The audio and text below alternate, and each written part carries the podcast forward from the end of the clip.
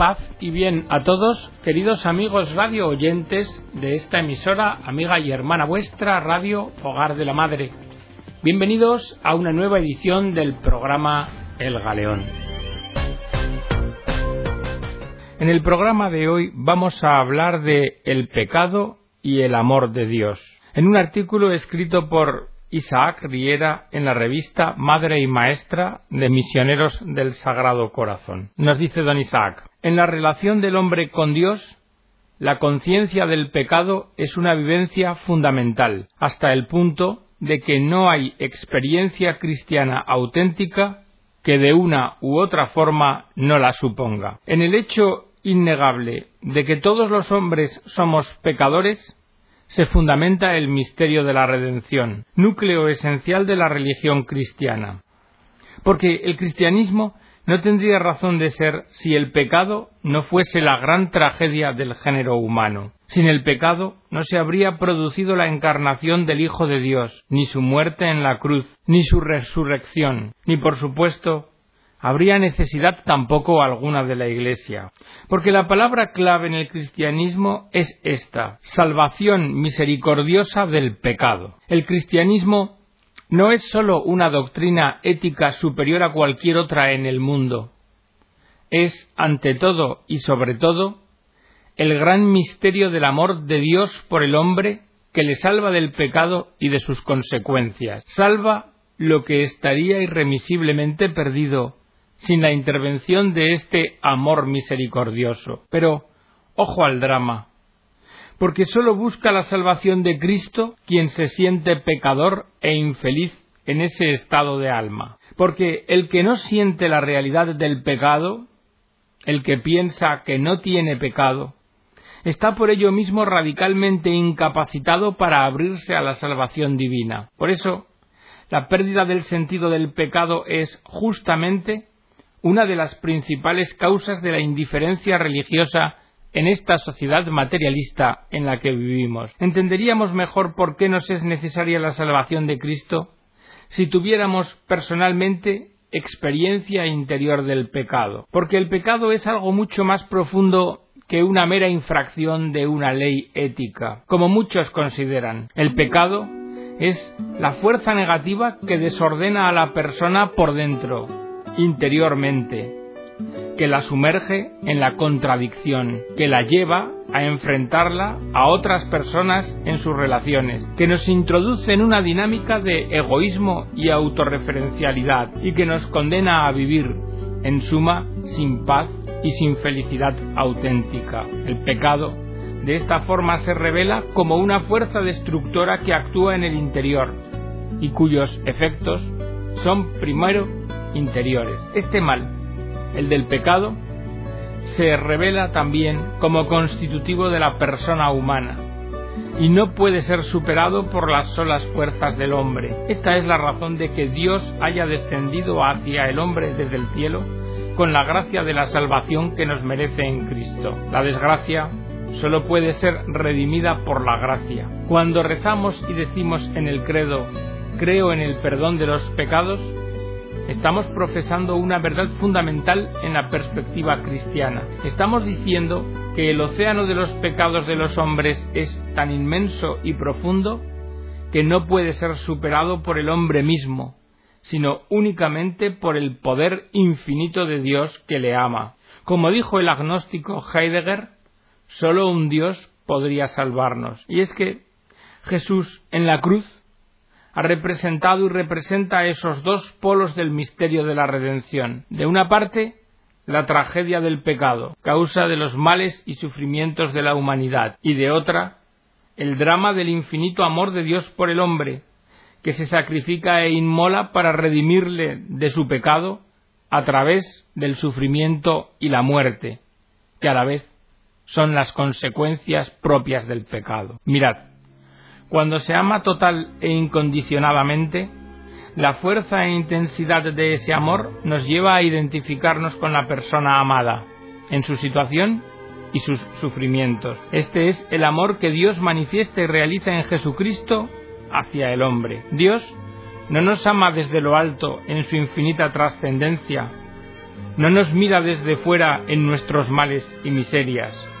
Muy al contrario, el amor de Dios por el hombre es tan cercano y extremo que llega a solidarizarse enteramente con él, asumiendo su naturaleza, participando de sus limitaciones y sufrimientos, reproduciendo en sí mismo toda la condición de la persona humana. Por esto, dice San Pablo de Jesucristo, tenía que parecerse en todo a sus hermanos, para ser sumo sacerdote misericordioso y fiel en lo que a Dios se refiere, y expiar los pecados del pueblo. Es el sentido profundo del misterio de la encarnación. Dios se hace carne, es decir, asume toda nuestra condición humana, incluidas las consecuencias trágicas de nuestro pecado, para redimir y salvar la carne.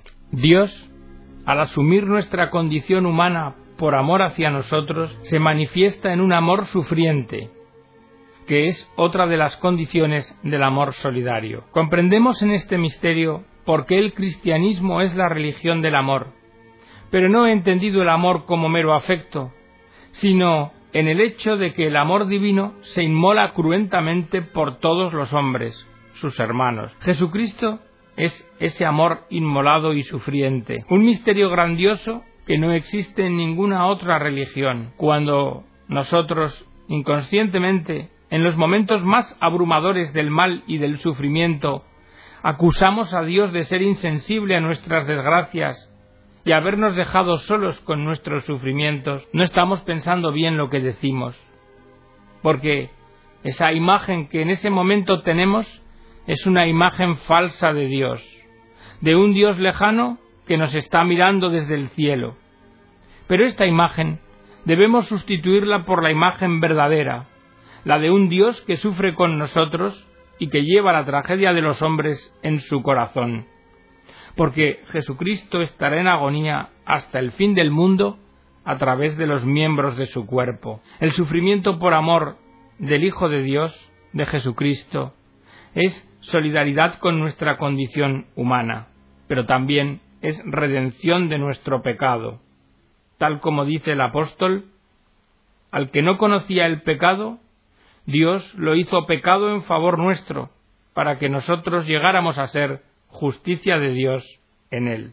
Así como en el misterio de la encarnación se produce el maravilloso intercambio de que Dios asume la naturaleza humana para que el hombre participe de su naturaleza divina, así también en el misterio de la redención se produce el intercambio no menos admirable de que Él mismo asume nuestra naturaleza pecadora, para que liberados nosotros de nuestras culpas por su sustitución, adquiramos la justicia divina.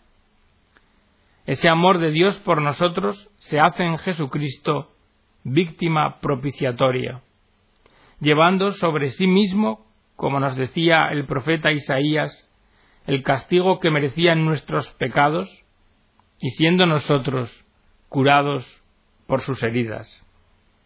Ante la culpa y el pecado, el Hijo de Dios no reacciona como reaccionamos los hombres, sino con misericordia amorosa. Jesucristo, en lugar de acusar, comprende. En lugar de rechazar, acoge al pecador y en lugar de condenar, perdona. La primera mirada de Jesús no se dirige al pecado de los otros, sino a su sufrimiento, porque si el pecado es rechazable, el pecador es digno de compasión, porque sufre interiormente. Recordemos la palabra. Es importante señalar que los encuentros que se producen entre Jesús y determinadas personas como el paralítico, el ciego de nacimiento o zaqueo, llevan el signo del perdón misericordioso de su pecado. Sólo hay dureza hacia el pecado de la soberbia, que está tipificado en los escribas y fariseos, porque este pecado es el que cierra y hace refractario a la gracia el corazón de las personas. Y resulta paradójico que Dios, santidad infinita, sea comprensivo con el pecado mientras que los hombres, pecadores por naturaleza, tiendan a condenar a los que pecan. El suceso de la mujer cogida en adulterio es sumamente significativo, porque nos muestra el contraste entre la actitud de Dios y la actitud de los hombres. En nombre de Dios y de su ley, los hombres, siendo pecadores, condenan a la pecadora, pero en nombre de ese mismo Dios, Jesús la perdona. Y la perdona al mismo tiempo que señala la hipócrita contradicción de sus condenadores. Por eso, Dios en Jesucristo se muestra mucho más humano que los propios hombres. El amor comprensivo e indulgente hacia los pecadores es la actitud más característica de Jesucristo, su sello de identidad, por así decirlo. Los más emotivos cuadros del Evangelio se refieren a este tema. Él, santidad infinita, trata y come con los considerados socialmente como pecadores, porque no ha venido a llamar a justos, sino a pecadores. Llama a Zaqueo, jefe de publicanos, y se hospeda en su casa, porque ha venido a buscar y salvar lo que estaba perdido. Deja el rebaño para ir en busca de la oveja descarriada y traerla amorosamente sobre sus hombros con gran regocijo. Alegraos conmigo, exclama, he encontrado la oveja que se me había perdido. No recrimina ni pide explicaciones al hijo que abandona el hogar, sino que sale a su encuentro impulsado por la ternura del amor de padre, abrazándolo y cubriéndolo de besos, y acoge con amor a la mujer pecadora, porque, aunque equivocada, ha amado mucho. El amor misericordioso de Dios hacia el pecador no sólo se manifiesta y se realiza en la vida y el misterio pascual de Cristo, sino que se hace presente y se aplica de forma concreta e individualizada y eficaz en los sacramentos, especialmente en la penitencia y en la Eucaristía. Los sacramentos son la economía de la salvación, es decir, la gracia y el amor salvífico de Dios que se administra directamente a las personas acomodándose a su situación y circunstancias. El amor redentor de Dios se hace cada día presente en actos y signos concretos, tal como ocurre en el mundo humano. Esa compasión divina hacia el sufrimiento humano y que vemos en el Evangelio se hace efectiva y operante en momentos determinados de nuestra vida, porque así lo necesitamos los hombres. Y esa misericordia entrañable de Dios, que se encarna y se manifiesta en Cristo, se hace visible y sensible en palabras, gestos y signos sacramentales, todos portadores de la gracia divina hacia el pecador. El sacramento de la penitencia o confesión es el cauce normal de este amor misericordioso. Contrariamente a las reticencias que hoy se tienen hacia él, este sacramento instituido por el mismo Cristo, como nos dice el evangelista Juan, es el más adecuado a las personas cuando buscan el perdón de Dios, porque realiza el encuentro personal entre Dios y el alma mediante palabras de intimidad, igual que ocurre en las reconciliaciones humanas. En la confesión, el penitente se encuentra cara a cara con Cristo a través de la mediación de su representante. Vuelca las miserias de su corazón en aquel que le acoge, escucha y comprende, y recibe las palabras de consuelo y de dirección que su alma necesita. A diferencia del arrepentimiento, que cada uno puede hacer en su interior y que no se manifiesta en actos concretos, la confesión tiene la importancia de un verdadero acontecimiento. Con la confesión se produce un hecho, una experiencia que deja su huella salvadora en el alma del penitente. El amor redentor de Dios hacia el hombre pecador también se manifiesta y se realiza en el sacramento de la Eucaristía. Si la gran prueba de que Dios ha amado tanto al mundo ha sido que le entregó su propio Hijo para salvarlo por su muerte en la cruz? Resulta que esta entrega de amor se actualiza en cada momento de la historia humana a través de la celebración eucarística, que es el sacrificio redentor de Jesucristo. Porque cada vez que Jesucristo, a través de sus sacerdotes, pronuncia las palabras Esto es mi cuerpo que se entrega por vosotros, y este es el cáliz de mi sangre derramada por vosotros, estamos asistiendo al supremo acontecimiento del amor de Dios, su inmolación y su entrega por los hombres, por cada uno de nosotros. El misterio pascual de Cristo no puede permanecer solamente en el pasado, sino que se mantiene permanentemente presente en la Eucaristía. En cada celebración, el amor redentor de Dios triunfa sobre el pecado y atrae todo hacia sí, hacia la vida. De esta forma, en la vida que es Jesucristo, en la vida que nos da a través de la gracia, encontramos también la alegría. Alegría que procede siempre de Dios, como nos recordaba el Santo Padre Benedicto XVI en el mensaje para la Jornada Mundial de la Juventud. Es cierto, decía el Papa Benedicto, que cada día el Señor nos ofrece numerosas alegrías sencillas.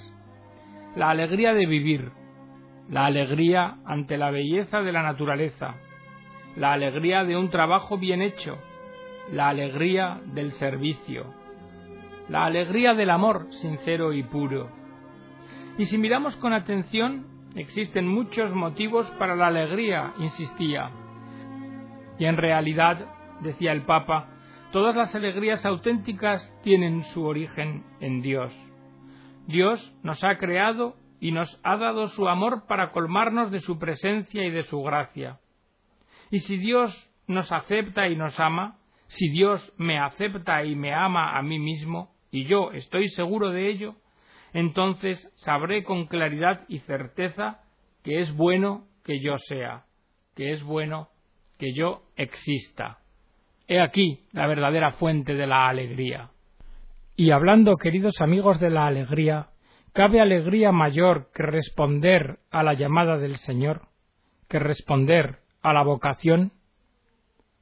Pues con esta respuesta a la vocación de labios de un aspirante a seminarista, vamos a terminar el programa con una carta de Tarancón dirigida a la juventud, en la que anima a responder a la llamada del Señor. Este mensaje que hoy os dirijo, jóvenes madrileños, tendría que comenzar, lo sé muy bien, por una rotunda profesión de confianza en los jóvenes. Si vacilo al hacerlo es porque temo que al oírlo podáis pensar, he aquí otro que comienza halagándonos porque quiere conquistarnos. Hoy todos halagan a los jóvenes, todos, a la misma hora que os escamotean el presente, os aseguran que vosotros sois el futuro. Lo hacen porque os temen, yo no voy a ocultaros que la Iglesia también os necesita. Mentiría si dijera lo contrario. Pero no os necesita para triunfar, para mandar, para ser ya fuerte o para tener llenos sus templos. Os necesita para existir. Porque asombrosamente, y aunque el mundo diga lo contrario, una iglesia vieja no es la iglesia de Cristo. Pero también, por paradójico que resulte, necesitáis vosotros a esa iglesia que muchos dan por caducada. Vuestros valores, lo mejor de vosotros, surge de la misma raíz que los valores cristianos. Nosotros, los hombres de la Iglesia, podemos ser viejos y carcamales, pero Dios es más joven que el universo. Y Cristo, perdonadme la sinceridad, es más joven que todos vosotros, y desde luego mucho más joven que nosotros. Es pues a la juventud y no al envejecimiento a lo que quiero invitaros hoy. Conocemos muy bien las horas difíciles que atraviesan las juventudes del mundo, cómo se os cierran tantas puertas, cuántos vivís sin trabajo y sin posibilidades de realización, cómo muchos os acusan de que vivís sin ideales después de haber hecho imposible la realización de ideal alguno puedo atreverme a deciros, precisamente en esta hora, que tenéis abiertas de par en par las puertas de la Iglesia y que lo digo a sabiendas de que al entrar en ella vendríais a revolver y desbaratar muchas de nuestras viejas comodidades y rutinas? Os lo diré sin rodeos. No tememos vuestras exigencias porque nunca nos pediréis más de lo que nos exige nuestra fe.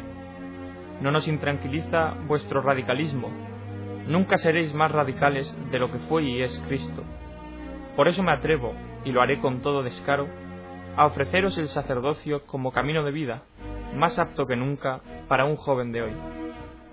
Es claro que al ofreceros el sacerdocio, no os estoy pidiendo que os parezcáis a nosotros, os estoy pidiendo que os parezcáis a Cristo, que os atreváis a seguirle, que aspiréis a tanta libertad como la que Él vivió, que pongáis como meta de vuestras vidas algo tan ambicioso como Él se propuso, la instauración de un mundo radicalmente distinto a este en que vivimos, el reino de Dios en la tierra, que es a la vez el reino del hombre realizado enteramente. El sacerdocio pide, también esto lo diré sin rodeos, compromisos totales. No pide que alguien sea un poco sacerdote, que se le dé a Cristo y los hermanos un trozo de vida. Pide la vida entera, pide la renuncia radical a todos esos valores que parecen ser la sustancia de este mundo en que vivimos, el poder, el dinero, la moda superficial y pasajera, la lucha por un trozo de prestigio o dominio, el dominio del hombre sobre el hombre. El sacerdocio auténtico del que os estoy hablando pide un servicio incondicional a los hombres tal y como Cristo lo realizó hasta la muerte. Pide y exige un amor apasionado, una renuncia incluso a la carne, no porque se la desprecie, sino para ponerlo absolutamente todo al servicio del amor y la amistad a cuantos nos rodean. No os estoy invitando a ser menos hombres, sino a ser más hombres. No es el sacerdocio una huida de nada, sino un amor a todo, una radical presencia en medio de la humanidad, sin otra discriminación que la que ha de hacerse en favor de los más pobres y necesitados. El sacerdote, ministro del perdón de Dios y realizador de la presencia de Jesús entre los hombres en la Eucaristía, no es un testigo de la muerte, sino de la vida. No predica la negación, sino una afirmación más profunda de todo cuanto hay de luminoso en el hombre. Afortunadamente, sí, afortunadamente, pasó el tiempo en que un sacerdote era o parecía un notable social. Hoy, un sacerdote auténtico solo es notable porque trabaja más, porque se entrega sin condiciones, porque ama sin fronteras. Si venís a este sacerdocio, sabedlo, no llegaréis al triunfo humano y al éxito económico. Seréis incluso motivo para las ironías de los listos de este mundo. Pero nunca nadie os obligará a apostar por la mentira. Caminaréis hacia una esperanza que nunca es defraudada y ayudaréis a vuestros hermanos, los hombres, a encontrar un amor que no declina. A veces encontraréis el dolor, nunca la amargura. Tropezaréis con la dificultad y la incomprensión, nunca con el vacío. Porque ese Cristo, al que os pido que os parezcáis, es el Cristo resucitado que realizó esa plenitud del sacerdocio de la que nosotros somos solamente torpes y lejanos imitadores. En los últimos años, la Iglesia ha luchado por rejuvenecerse. Lo ha logrado solo a medias. Perdonadnos si no hemos sabido o podido conseguirlo. Pero no os limitéis a criticarnos. Atreveos a conseguir vosotros lo que nosotros no tuvimos el coraje de hacer. Es la antorcha del Evangelio, y no nuestras vejeces, lo que tratamos de poner en vuestras manos. No dejéis que se apague o se aburguese. En el nombre de Cristo, os pedimos que nos ayudéis a ensanchar el mundo, a derrotar el egoísmo, a arrinconar la violencia y el odio, a hacer un mundo más cristiano y humano que el que nosotros hemos hecho. En el nombre de Cristo os decimos que Cristo os necesita y que vosotros y vuestros hermanos le necesitan a Él. Si la Iglesia no os gusta porque no os parece suficiente cristiana, venid y purificadla y no os quedéis fuera o lejos criticando.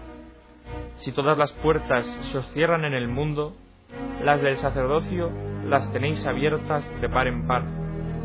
Atreveos, sed dignos de vosotros mismos, sed dignos de vuestra juventud, porque lo sepáis o no, lo queráis o no, lo mejor de esa juventud vuestra es aquello que participa de la eterna juventud de Cristo. Y hasta aquí, queridos amigos, la edición del programa de hoy, esperando que haya sido de vuestro agrado y haya servido a vuestra edificación. Que Dios os bendiga a todos.